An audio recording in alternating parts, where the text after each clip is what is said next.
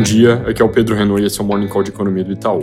Começando pelos Estados Unidos, foco total hoje no CPI, que sai às 9h30 e deve vir fraco. A nossa projeção é núcleo do CPI em 0,17% na variação mês contra mês, isso praticamente de lado, e índice cheio bem perto disso, em 0,15%, com queda de 4,8% para 4,7% no ano contra ano, no caso do núcleo, e alta de 3 para 3,3% no CPI cheio.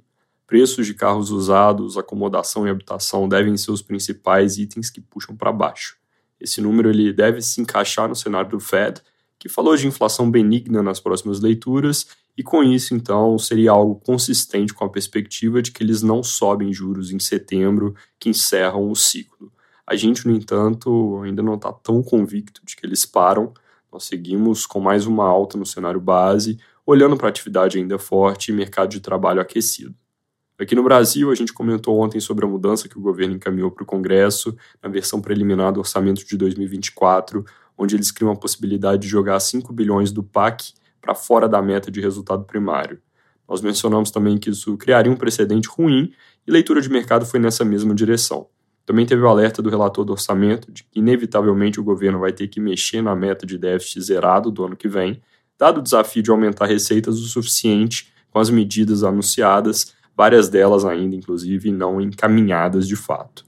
A propósito, o lado oposto, que é a parte do gasto, já tem definições bem mais concretas. Tudo isso contribui para uma certa piora de humor no assunto fiscal, onde teve alívio consistente desde que se começou a discutir o arcabouço, mas na linha do que a gente já mencionou várias vezes aqui, ele é um primeiro passo importante, mas está longe de ser a solução de todos os problemas. Ele precisa de medidas que reforcem a credibilidade e falar de abater coisas da meta mesmo antes da aprovação final é algo que preocupa.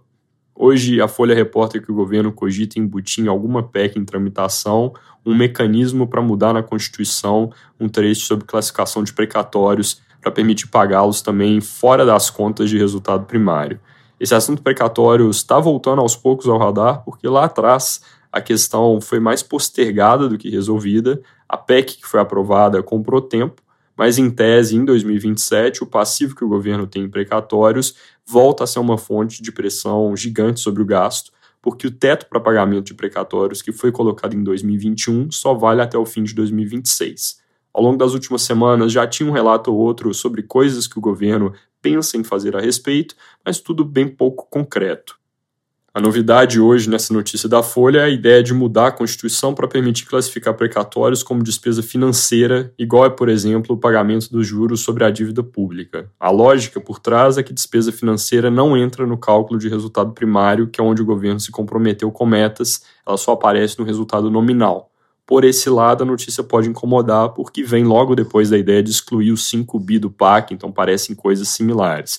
Mas tem um ponto positivo aqui, que é já começar a lidar logo com um problema que só foi postergado e vai acabar requerendo alguma solução, talvez meio exótica, daqui a alguns anos.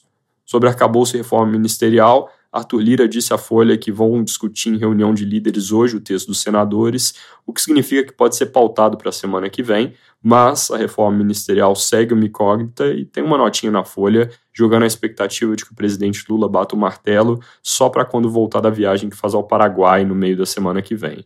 A mesma nota afirma que se não for por ali, é capaz de ficar só para setembro a definição, porque o presidente passa poucos dias no Brasil e depois já faz várias outras viagens ao exterior. Outra coisa interessante que o presidente da Câmara disse à Folha foi que o governo não vai conseguir escapar de fazer uma reforma administrativa. Esse assunto é outro que já apareceu recentemente, inclusive com comentários de membros do PT que gostariam de fazer, mas mais para frente, sem aproveitar o texto que já existe, sem falar em corte de servidores e sim combater supersalários. O que o Arthur Lira está argumentando agora é bem diferente disso. Ele já era a favor de fazer, porque está praticamente pronta para voto na versão atual, ele colocou ontem que o governo vai acabar sendo forçado a fazê-la, cortar na carne, para controlar gastos. No Senado, hoje tem Roberto Campos Neto em audiência a partir das 10 da manhã, importante monitorar. Lembrando que o corte de juros da semana passada pode contribuir para diminuir a pressão, mas alguns senadores seguem fazendo comentários bastante vocais. Sobre a reforma tributária, ao contrário do que o ministro Haddad vem defendendo, senadores dizem que enxergam pouco espaço para reduzir exceções que foram criadas na Câmara e relatam ao jornal Globo que o esforço vai ser, na verdade, para só não aumentar a lista. Falando de Petrobras, o Estadão reporta riscos de abastecimento de diesel em função de queda na importação do combustível, dado que com a defasagem atual dos preços da companhia, importadores têm menos incentivo a trazer do mercado internacional. Obviamente, pressão aqui na direção de reajuste. Lembrando, defasagem da gasolina, que é a que importa para o IPCA, está na casa de 20%. Cada 5 de reajuste na refinaria são 12 pontos base a mais na inflação ao consumidor. Para terminar falando de dados, ontem vendas no varejo de junho vieram mais fortes que o esperado, com alta de 1,2%, ante nossa projeção de mais 0,4% e consenso de menos 0,3%, acumulando alta de 8,3% na variação ano contra ano, com crescimento puxado por supermercados e vendas de veículos, que também foram o principal componente por trás da surpresa. O varejo restrito, que exclui carros, material de construção e atacado de alimentos, ficou de lado no mês, alta de 1,3% ano contra ano, ali mais próximo do que se esperava.